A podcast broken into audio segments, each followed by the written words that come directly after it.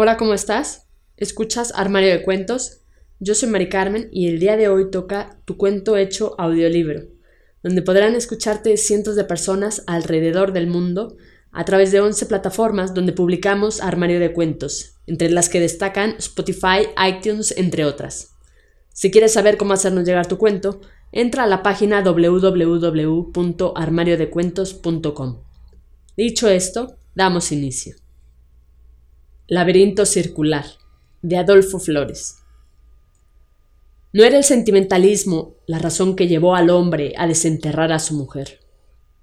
El sufrimiento tampoco tenía acciones invertidas en una decisión tan escabrosa.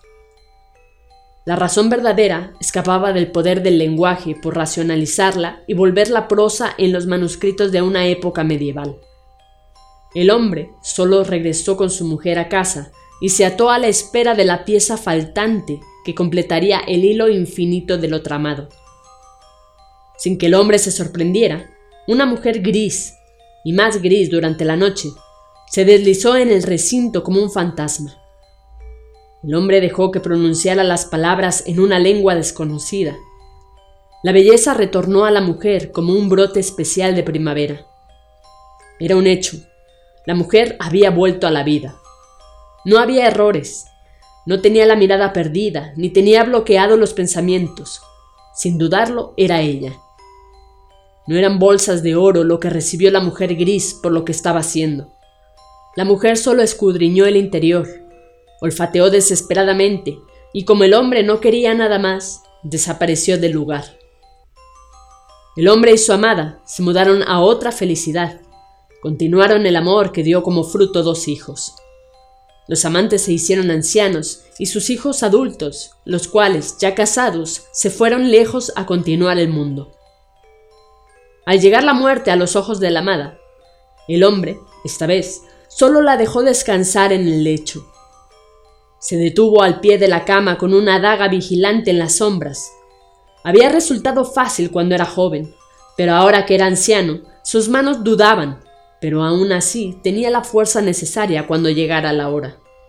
Como esperaba el hombre, el cuerpo muerto de la amada comenzó a temblar. La llamaban la danza de los muertos prisioneros. Del cuerpo, una presencia negra, su alma machada por la resurrección, se alzaba intentando escapar.